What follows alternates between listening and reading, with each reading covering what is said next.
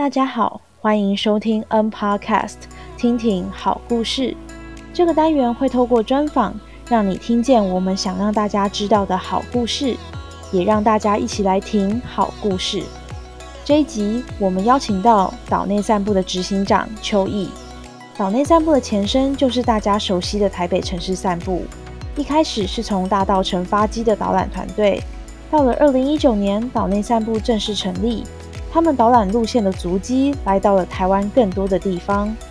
而他们始终如一的坚持就是实践永续旅游的理念。然而，今年的疫情冲击让他们的营收顿时掉入谷底，却也是开始另一个数位转型的契机，把所谓的深度旅游体验带往另一个全新的境界。岛内散步作为一个平台，连接了导览员、客户、地方的团队。想知道他们如何在经营导览路线的同时，也让一个一个地方说着永续的故事吗？那就让我们一起来听好故事喽！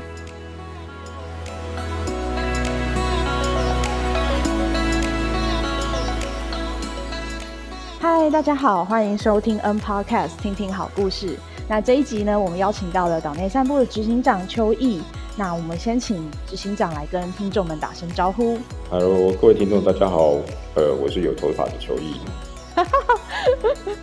那很高兴呢，今天就是邀请到有头发的秋意来当我们的来宾，跟我们聊聊呢岛内散步的经历。那当然最重要的呢，就是想要借着岛内散步的经验呢，让我们关心永续发展的读者们知道说，旅游观光跟永续的关联是什么。刚好现在疫情就是在缓缓降级中，那其实大家都在观望当中，想着接下来可以去哪边玩。刚好也是因为这个时候，大家慢下脚步，然后去做一些思考，觉得去聊聊这个永续的议题是一个蛮好的时机点，这样子。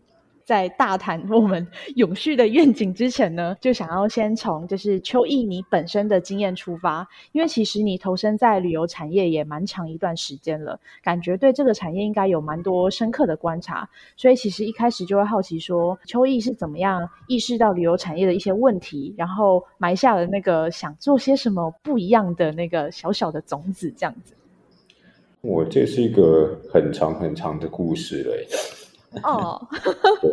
我我先想现在结论好了。我觉得岛内散步我们在做的事情，其实不会把它定义为观光旅游产业了。就是我们的行为可能比较偏向观光旅游产业在做的事情，但是我自己想传达的理念价值，它并不是观光旅游产业在做的事情。对，因为大家可以很明显发现，我做的事情其实跟。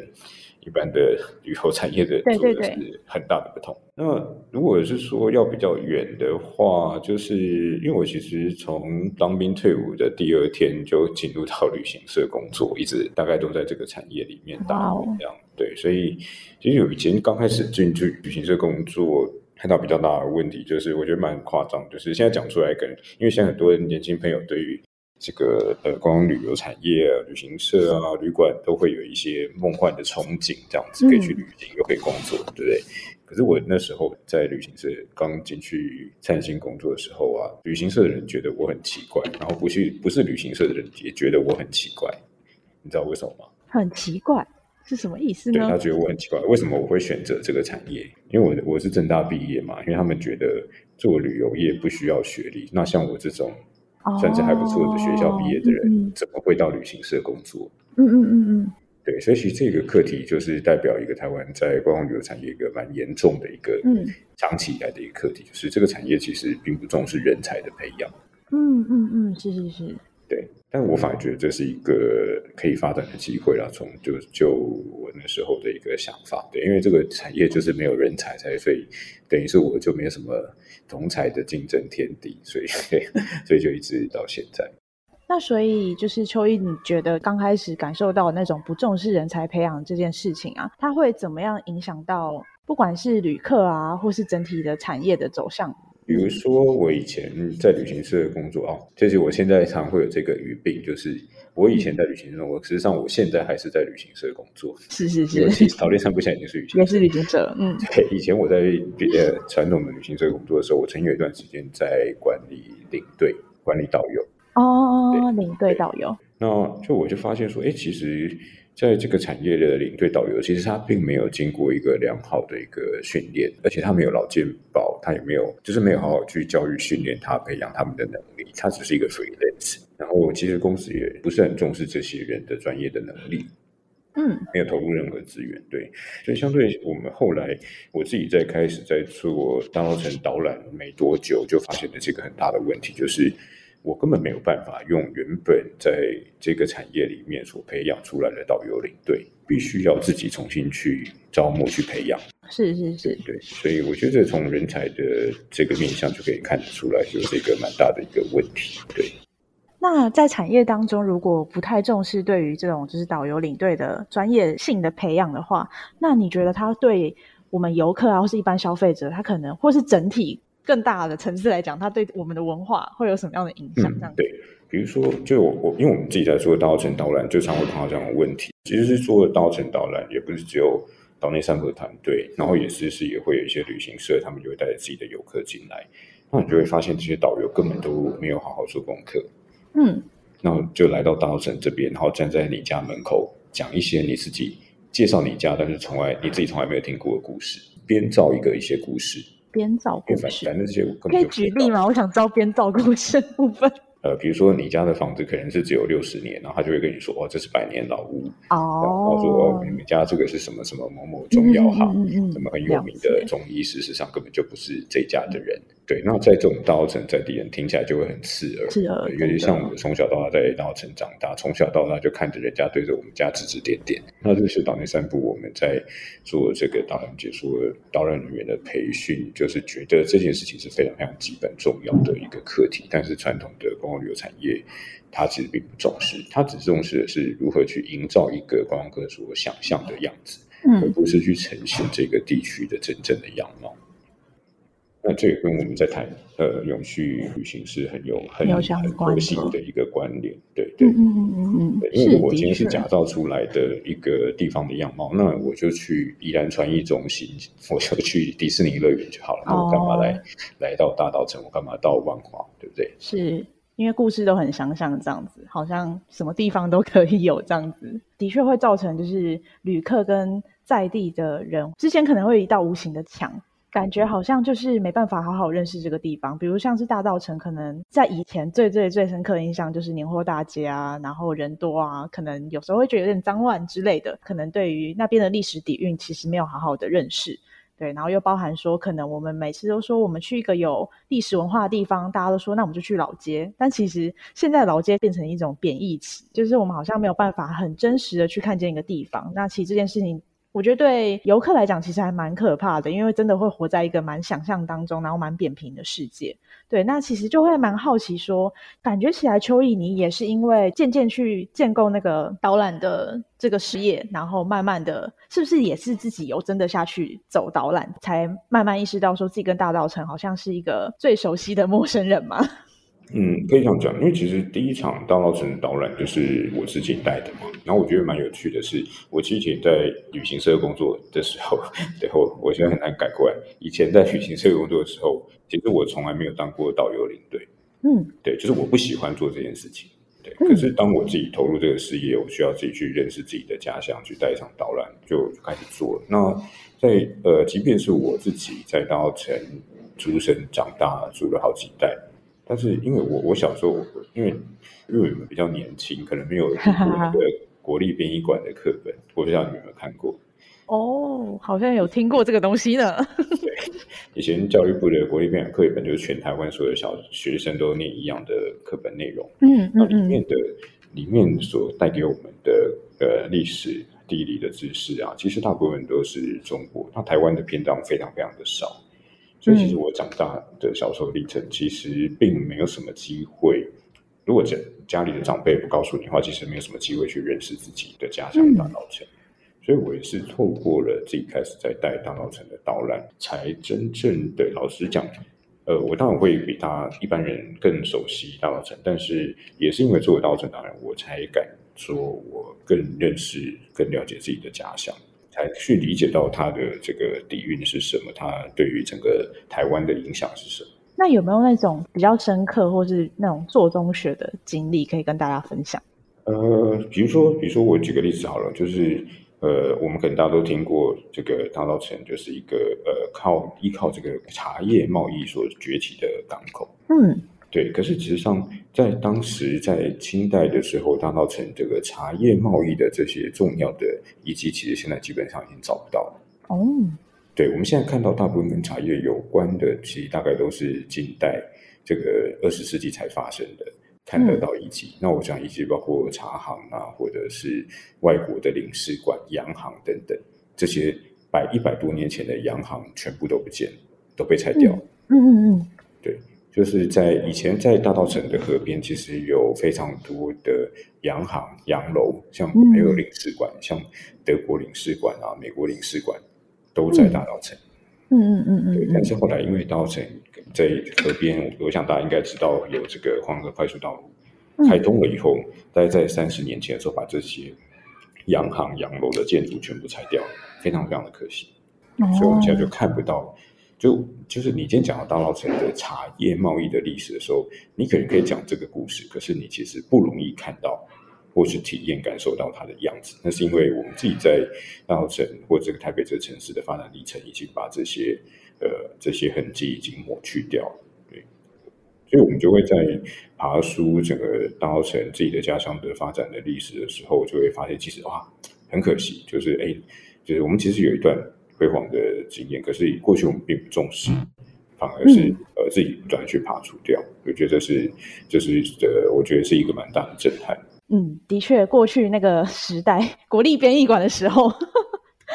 好像真的没有好好机会去认识，就是我们身为台湾人自己在地的故事是什么。那因为以前我们是反共复国的复兴基地，真的，所以总有一天要打回去的，所以就台湾就不是很重要。是是是，对，那也是真的在后面，就是慢慢就是做大稻城导览，才开始对自己家乡故事有更多的了解。感觉也在这个过程当中慢慢去建构，就是你对台湾这片土地的文化认同的感觉。没错，真的是这样子。然后谈到文化认同这件事情啊，因为我自己会觉得说，文化认同它是一个蛮多元，然后甚至是一个流动的状态，它可以被塑形，也可以被对话。所以我觉得其实导览就是一个还蛮好的媒介。那其实一开始的时候，团队前身是台北城市散步嘛，那一直到现在的岛内散步，因为我自己就也是会参加导览的人，对我就会很好奇说，那团队都是怎么样去挑选路线规划的考量，通常是什么样子的？通常第一个事情哦，就是我们团队的内部的伙伴有兴趣，嗯，我们的导览员有兴趣的地方，所以其实还蛮单纯的。是是是，对，一定是就是你真的要很有兴趣，然后你会想要多认识这个地方。是，如果你自己想做这个题目，自己都没有兴趣的话，如何去说服你的客户？那当然后期会加上一些市场的考量。导览它就是一个说故事的过程，如果你对这件事情没有热忱的话，其实说出来的东西也不会很动人。这样子看岛内的路线，其实还蛮多条的，包含就是台北有很多很有历史感的路线，就不只是大稻城，还有北门到西门啊，还有甚至是批发市场这种很 local 感很重的地方。对，然后甚至是灯红酒绿的林森北啊，然后万华茶室这些，然后甚至还有海线的路线，还有要一路往南到嘉义，就会蛮好奇说，呃，除了导览员本身对这些路线是有兴趣的，那带导览的过程中，这些路线跟文化认同之间的连接是什么？我想用一个角度来去说明，如果是岛内散步的客户哈，一定知道，就是岛内散步，我们把我们的客人称作为洋葱。对对对。对，就是为什么这样？洋葱就是洋葱，就是一层一层的。对，所以其实参加岛内散步的活动，或者是我们导览员，其实都在做一件事情，就是不断把自己剥开、剥开、剥开、剥开，然后去认识自己的一个过程。那我认为这就是一种去形塑对自己的一个文化认同。对，所以参加我们的每一场导览，其实都一直不断在做这件事情。我用一个比喻来去说，因为它不太容易，因为文化认同这个议题不太容易被。具体的表现出来，因为像是我自己就会觉得说，参加导览啊，那个所谓的文化认同，我觉得理解是第一步，就是我必须要理解，就是这个地方故事，或是你想要告诉我这个地方文化之类的，我觉得理解很重要。不论是这些路线，或是这些地方，它被赋予了什么样的刻板印象啊，社会赋予他们什么样的地位，我觉得就是都撇开这些，我们先来理解，是建构那个文化认同还蛮重要的一步。那其实，在这一条条路线当中啊，我们可以知道说，导览员他就是一个很灵魂的角色。对，那包含刚才聊天的时候，秋怡你有说你有担任到这个角色，在最一开始的时候有说，过去的旅行产业其实不太重视导游跟领队的这个专业性，所以这里就想要就是深入的去聊聊说，岛内这边在做导览员的这个地方啊，就是那个培育的过程，团队本身最重视的是什么？嗯，好，哎，我觉得这也是一个很棒的问题哦。我觉得以前哦，大家对岛内散步我们在培养导览员后有一个误解。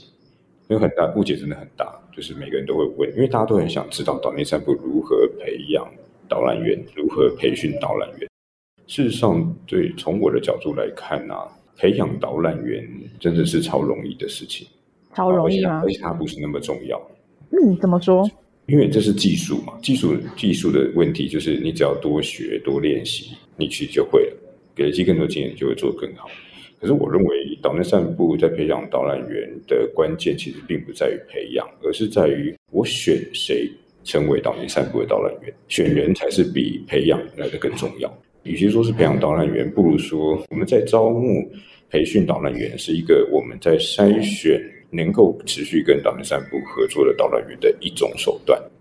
嗯，对，所以我们其实透过这些培训的课程，我们当然课程会上一些。呃，田野调查啦，这个口语表达啦，这些或是地方知识的这些课程，可是它其实是一个筛选的手段。然后呢，就是接下来能够愿意继续留下来跟我们一起成长的那个，就会是我们的导览员。所以选人其实比培训人还要来更重要。那所以选的话，重点就是在于理念认同。你是不是认同我的理念？你是不是认同岛内散步？我们所有的导览员都不会去跟店家拿回扣。哦，不会。传统旅行社的导游领队，每次带了旅客到了地方了以后，就开始跟所有的店家要回扣。但是我们不做这件事情。你是否认同我们做的这件事？我们的观点呢？所以感觉起来，岛内的导览员感觉是来自各个不同领域这样子。对对。嗯，那通常会真的愿意留下来持续合作的关键，就是理念认同这件事情是是首要的嘛？对不对？对。技术我反而都觉得是是可以慢慢的去累积经验。嗯嗯嗯嗯嗯嗯嗯，那的确真的是给我们一个还蛮全新的视野，就是 关于就是导览员的部分，因为的确这个东西是在过去传统的旅行产业里面是比较看不到的。那其实就是在这个导览的过程当中啊，就是有三个是重要角色，就是旅人、导览者，然后还有在地人。对，那其实呃，在导览的这个过程当中，在散步的过程当中，就把这三者慢慢连接在一起。对，那就回到我们刚才想要回问的问题，因为最后都是关乎到文化认同这件事情的时候呢，这个东西是怎么样发生在这三者之间的？我我认为就是文化认同，就是说我们导览散步的理念，我的导览员的理念，跟我的客户的理念。它其实是要一个对等的三角形，对等的三角形，对，就是彼此的距离是对等的，然后有共同的目标。其实我举个例子哦，就是以前在早期，现在比较少，就是有时候有些公部门他们也会邀请我去带一些免费的导览。嗯，那这这些参加导览，他并不是导内散步客，而是公部门办这些活动来参与的人。那通常这些参与的人，你就会发现，他只是因为今天有个免费的活动，他来参加。嗯，真的。但他其实并不关注我们所谈的这个议题。嗯，了解或者了解我议题，或他跟我们的理性观点其实不一样。那所以其实就会发现一种状况，就是他只是来听的时候，他其实只是想讲他自己想讲的事情，然后不断插话打断你。那其实他对于这样的一个呃体验，其实会对导览员来讲，或者对其他客人来讲。或是对地方来讲，都不是一个好的一个状态。所以建立一个文化认同，建立一个核心的永续的一个观念，我觉得，呃，导线散步我们自己内部有个三角形，就是导线散步跟我的导览员，或是我的地方团队，跟我们的客户这三者之间，它必须要是一个正三角形，彼此的关系是对等的，而且是平衡的。那它才能去传达，呃，我们的容易去传达我们对永续、对文化认同的一个理念。彼此互相尊重，其实真的还蛮重要的。团队感觉扮演起来的角色，就真的只是一个还蛮特别的平台，里面真的汇聚了很多观光里面会出现的角色。刚才有聊到说，就是岛内这边就在二零一八年以旅行社形式成立吧，对不对？呃，旅行社在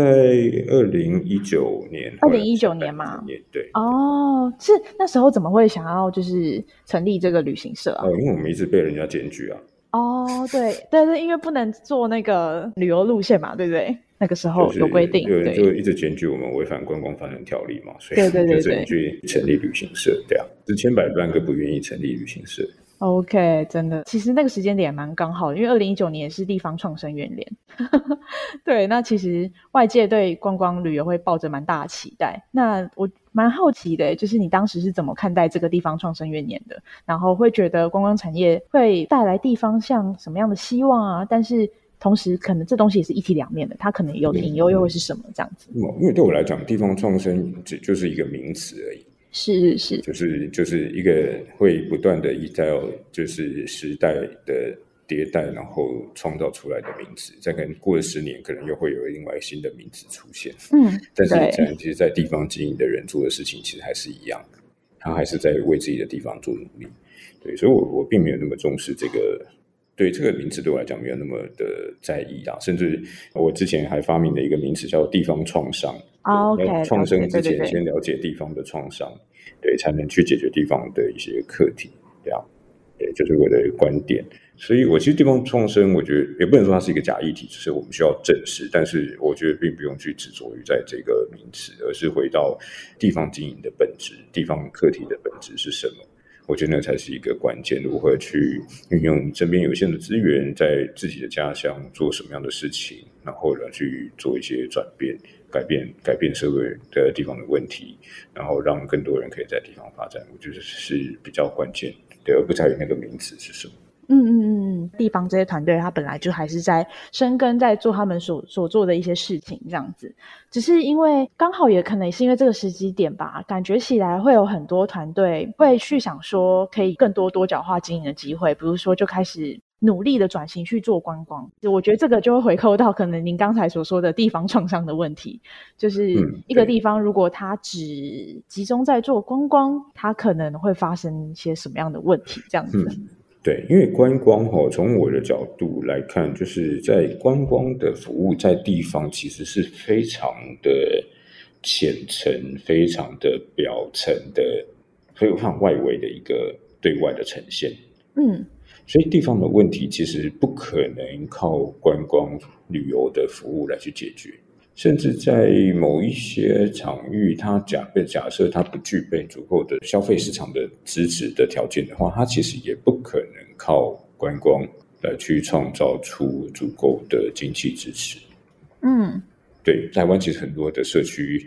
团队都在做什么所谓地方小旅行啊、地方导览、地方走读，可是真正能够只靠地方走读能够活下来的地方团队，其实少之又少。嗯嗯，所以观观光旅游的服务，它其实只是整个地方经营的其中一个收入来源，它并不是所有的团队都具备有这样的条件，所有的地方都具备有这样的消费市场，可以支持你去做用这个服务来去支持你的这个团队的运作。对，而且其实，在观光旅游的呈现的时候，我发现一个课题，就是一个问题，就是距离你越远的地方。就是假设我是一个旅客，距离你你想去的地方距离越远的时候，其实你就会越对那个地方有一些你自己的过度的美好的想象、憧憬。那那常会跟地方真实的样貌其实有个出入。嗯，那它其实就会有时候会反而是造成一种地方的伤害，因为观光客过度的期待，对造成对地方的一种刻板印象造成的伤害。这个真的是一个 还蛮大的创伤议题。对，那其实这个时候就会蛮好奇说，嗯，因为感觉起来就是岛内这边有跟很多地方的团队在互动的经验。那其实也有刚才也有提到啊，就是如果是以旅行业者的角色的话，其实你们有你们的坚持，比如说像是你们不会跟地方的人收什么回扣之类的，因为这个在以前不是在一般的旅行业其实还蛮常见的。对对，所以其实你们蛮像是在用一个还蛮新的或是不一样的方式在跟地方的团队做互动的，所以就还蛮想知道说有没有对你自己来说蛮深刻的，或是团队学习到最多的经验这样子。呃，你是说我们吗？还是说地方团队？学习的经验，呃，应该是你们，因为因为我其实哦，在做我们开始在发展岛内散步之前哦，加上我自己过去人生经验，基本上就是一个台北天龙人。啊。对，其实我对台湾其他地方老实讲没有那么熟悉，所以我我当我开始有更多机会去可其可要地区走跳的时候啊，我就要试着去习惯当地的生活。我前几个月哈，我到台南的善化，台南善化，善化，善化，因为就我去那边演讲，附近那边附近演讲，我想说，哎，善化有一个牛墟很有趣，那我想说，找刚好有空去看这样子。然后我就有那天晚上我住在善化嘛，然后我想说，哎，那善化晚上可以干嘛？去夜市好，我就搜寻到有一个善化夜市。然后就从我想说晚上没事，就从 住的旅馆，然后慢慢散步走去那个夜市，大概走了两公里，这样看看善化这个老街的样子啊。然后走走，然后走到夜市以后，我就那个傻眼，夜市没有开。哦，竟然。对，就是因为因为台北所有的夜市都是每天开。嗯，对对对对对对，台南不一样。对，然后我当时啊，哎，没有开，原来还有没有开的夜市，你知道吗？嗯嗯嗯。对，我觉得这是一个，就是我自己在就还没有到团队经营的一些可经验分享，但是这种生活的观点的差异，就是在这几年去地方走跳的时候，就常会碰到这种事情，或者是比如说我们早上起来已经很习惯，到处都有便利商店，就随手可以买杯咖啡，可是有时候到到了台东或是哪里花莲哪里，早上起来啊找不到咖啡。没有地方可以买咖啡，嗯，对，就自己一些生活上的细微，就是必须要去理解到，就是台湾所有的台湾其他地方，它有它自己自己的生活样貌，还有自己的特色等等。我觉得这是一个蛮蛮大的学习，去慢慢去去提醒我自己，就是说，随时都要去避免用台北的观点去看台湾其他地方。嗯，我认为这是一个蛮对我比较大的一个冲击，这样子对。哦，嗯嗯。所以我们放掉台北观点的时候，就能够以这个地方的角度来去思考，什么样才是属于这个地方的资源，它是可以呃有效的被运用。地方团队他所看到的角度是什么？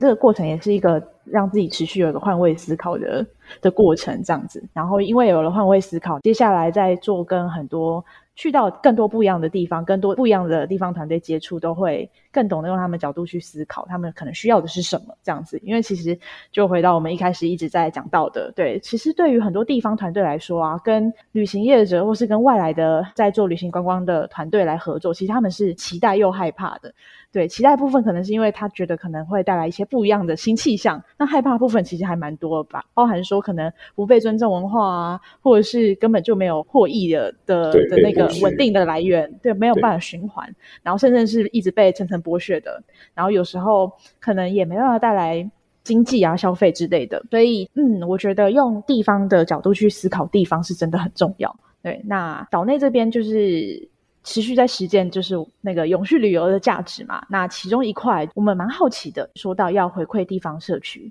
因为其实最一般人的直觉啊，会觉得说回馈社区嘛，那就是人潮跟钱潮了。就还蛮好奇说，那秋意你觉得这个回馈应该要是什么？呃，我就分回馈有分两个部分的回馈，一个是实质的回馈，就是说，就是其实比较像我们不太跟地方团队合作的时候，我们不会去杀价。嗯，对，就是呃，你报价给我，我们就是想办法把做到，我们把我们的价值放上去，然后让客户来到这个地方。对，就是我们确保地方的收入是不会是一个削价竞争。然后第二个事情是其他无形的价值，就是说，因为我们其实会相对地方团队，我们可能比较擅长的是理解到消费市场的需求是什么，然后跟呃一个经营管理的经验，所以其实我们也会协助地方团队去优化他们的。内容包括流程的设计、体验的设计等等，提供我们的建议，可以协助他们去做一些改优改善这样子。然后我自己最近也在协助一些地方团队，从经营的角度呃去提供他们一些建议。因为像我自己会觉得说，很多时候我们去到一个地方，它可能是一个跟我就是想象截然不同的地方，它有新的文化要让我去认识。但有时候在地人他是需要一个文化转译的过程。但是其实文化转译这个角色，他同时需要会说故事，可能有很多层次啊。他第一个，他先认同自己文化，然后要有能力可以去跟大家说故事。就其实这些是蛮多蛮多的细节的。然后另外一方面，同时你也要。因为比如说像是带旅游啊、带导览这件事情，我自己理解是它有点像是一个双向沟通的过程，就是我在带导览，不是我在说就好。这个时候，其实游客啊或是消费者的角度其实就会很重要。然后又包含秋意，你刚才提到说岛内的团队其实很擅长去。理解就是消费市场需求是什么，所以其实就还蛮好奇说，那因为感觉起来岛内比起一般的传统的那些旅游业者，还重视就是文化转移的这个过程跟这个角色。对，那我就想说，那在这个过程当中，消费者需求对你们来说有什么样的意义？这样子，我认为的永续旅行，我的观念是这样子，就是我认为永续旅行哦，它并不是一个，我只是关注文化保存、文化的转移或者是环境的保护。我觉得另外一方面，永续旅行的另外一面的另外一个象限，更重要的其实是商业的利益的创造、客户体验的价值的创造。就我我认为的永续旅行，其实兼顾这两个层面。因为如果今天只有谈文化保存跟环境保护，那是 NGO 在做的事情。是。那岛内三国其实是一个商业组织，所以我还是需要去兼顾如何去的为我的股东、为我的客户去创造更高的利益，让这个团队可以有稳定的收入，可以持续营运下去。所以理解消费者的需求，那这个是岛内三部持续一直在做的事情。对，所以这点是很重要。就是我认为永续并不是在于一个一种很腐儒或者是文青式的想象的永续，而是去兼顾到现实的层面。我如何创造对消费市场创造更高的价值，然后有更好的收入，去让同仁有一个更好的薪资收入，让团队可以运作下去。我认为这是很重要的。其实就让我想到，在其他专访里面看到邱毅，其实你有讲过，永续旅游是两大两小。那两个小就是可能就是文化资产影响最小啊，环境影响最小。那其实有时候我们会忽略两大，就是所谓的客户体验度满意最大，然后还有经济效益最高这样子。没错，就觉得嗯，这个就是一个蛮全新的事业，感觉大家会不一样的角度去思考，就永续旅游这件事情。那我们的节目就慢慢进到对最后一个部分了。想要聊聊外面的世界，嗯，世界很瞬息万变，疫情其实也打乱了旅游业的一切。对，那这一年下来啊，团队这边应该也受到了蛮多的影响。那其实有看到你们在做很多新的尝试，所以就很好奇，说你们是怎么样慢慢去摸索这些新的方法？那这些新的方法呢，尝试的效果又怎么样？这样子？嗯，我觉得去年去年是没有什么。对我们的影响还不大了，去年还好，因为其实去年岛内三部整体还是成长的，虽然上半年有受了一些波及，但是整体营收还是成长。但今年就影响比较大，对，因为今年疫情是这个新冠病毒是真的进来台湾，然后嗯嗯是造成现在一万一万三千多例的感染，对，今年影响反而比较大。那所以在过去三个月，今天是八月十三号，然后三个月前八月十五号宣布三级警戒，我那个才是真的是一个最大影响，因为像我们的六月份的营收大概衰退了百分之九十九，哇哦！因为六月份营收几乎趋近于零，几乎是零，几乎是零的状态，对，所以等于是所有的实体活动都不能办，对，那个才是真的一个很极大的影响，对。但是奇妙，就是其实三级警戒的时候，我老实讲，我一点都不紧张。哦，竟然竟然，我就完全我没有紧张，对，因为因为其实去年还比较紧张，因为去年病毒疫疫情开始的时候，全世界没有人知道到底未来会世界会怎么走，会不会是绝权、人类灭亡啊，或是干嘛？可是经过一年一年，大家其实都有经验的，所以其实我们只要看国外的经验是什么，然后来去参考做一些调整，其实台湾就会知道怎么做。所以那时候五月的时候，其实没有太大紧张。那但是我们又不能让团队十五个人都没有事情做嘛，所以所以我们就参考一些国外的一些经验，就发展云端散布这个服务。对，嗯。那在发展的过程，我我觉得最大的困难就是说，怎么样带领团队能够去理解到新的服务，就是所谓的线上的体验的服务，跟实体的服务的最大差别是什么？不管是内容的设计、体验的设计，或者是目标客群，其实也变得不同。那但是它又必须要兼具岛内散步的核心的理念。那我觉得这是一个最困难。那呃，非常幸运的是，也团队的伙伴也都非常的努力。甚至我可以讲说，过去三个月，我们大家同事的工作时间可能比那个 疫情之前还要更更长。嗯嗯嗯对，虽然是在在家工作状态，但大家都很认真的去投入，希望能够去。呃，去把这个服务产生出来，所以我们其实大概花了四个星期就推出了一段散步的新的服务，也包括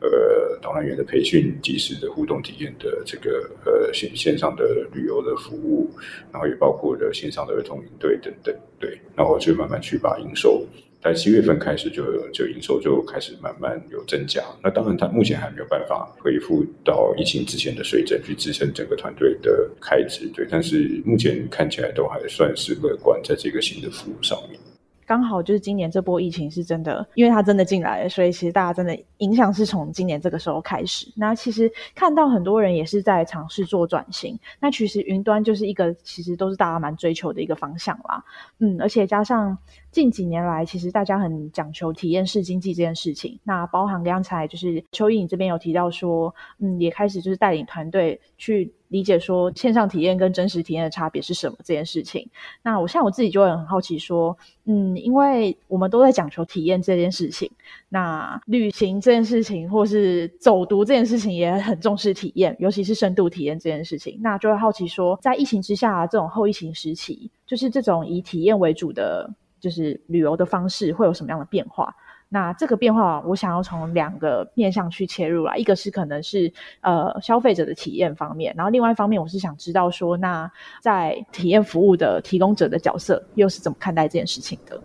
呃，因为第一个事情就是，呃，我觉得在实体的活动哦，就是因为在疫情的阶段，其实我我认为大概未来一两年，然后。多多少少都会受被这个病毒所影响，大家对于这种实体体验的这个感受，所以大家相对来讲会比较重视防疫这件事情。然后第二个事情是，大家也会避免去人多的地方，或是避免掉观光客聚集的地方。那所以也会影响到这种团体型活动，它可能会减少。所以取而代之的比较偏，更会是一种自由型的服务的形态，会是更注重个人的需求，更注重。呃，人数少、群体的少的这样的一个一个需求形式，所以在体验的设计，它就会变得去价位会越来越提高，然后它会变得更精致，会变得更克制化。对，这是我认为可能的会发展的一个趋势。对，所以也是在追求，如果是嗯体验设计部分，它可能要朝更精致的方向去前进。对，那嗯，就会蛮好奇耶，这个更精致的想象是什么？是？因为大家都在讲求我们现在要有深度，那我就很好奇，说就是像秋意，你就会怎么去理解这个深度的含义？当我们如果嗯旅游的形态都慢慢转变了，那我们是要怎么样去感受深度这件事情？呃，那那深度深度只是就是我觉得它是一个平面的一个名词啊，就是对我来讲，那深度它必须要去透过合适的转移跟合适的体验设计去传达。所以其实体验设计做得好，它还是可以可以去传达它的深度。嗯，体验设计如果做得好的话，对，嗯，对，因为呃，比如说我举例子哦，像我们其实曾经做过一些呃结合表演艺术跟导览的活动，在大稻城九份我都做过。嗯嗯嗯嗯，那我可以就可以透过在这个 tour 里面去用演的方式，跟透过还有解说的方式去传达呈现一些大稻城的故事。那你确实就会感受会来更强烈、更深刻。对，所以其实它有很多的做法可以去去运用，因为有很多的地方的故事是你现在已经看不到了，比如说大澳城的以前的洋人的故事，嗯，在大澳城生活，故事已经看不到了；或是以前九份的矿工，其实你已经看不到矿工了。那我们可以透过表演艺术的手法，包括传统戏曲啦，包括。现代舞啊，甚至一些音乐的创作来去呈现。那你在这个体验感受的氛围很强烈的时候，它就会在你的心里留下印象，而记得在这个地方过去曾经发生了什么事情，然后留在你心里面。了解这件事情，也带给我们还蛮不一样的视野。对，就是很多东西它可能现在不复存在了，那要怎么去说这些不复存在的故事呢？其实就要透过嗯很多元的，就是体验设计的部分。真的是带给我们 的听众不一样的视野，这样子。好，很感谢，就是今天邀请到邱毅跟我们聊聊永续旅游的这件事情。刚好 N Pose 这一期也是在做永续观光，对，那想说想要找一个我们自己觉得蛮有代表性的 的对象，能够来跟大家说说这些故事。刚好现在是疫情时候，那之后大家也有更有方向去思考，就是永续这件事情到底是什么。啊谢谢大家。对。好，那我们一起跟 N Podcast 的听众说声再见。好，拜拜，拜拜拜拜，谢谢收听。想关注更多社会创新与社会公益吗？请上网搜寻 N Post 公益交流站。如果你喜欢我们的内容，也请持续追踪 N Podcast 的动态，支持我们哦。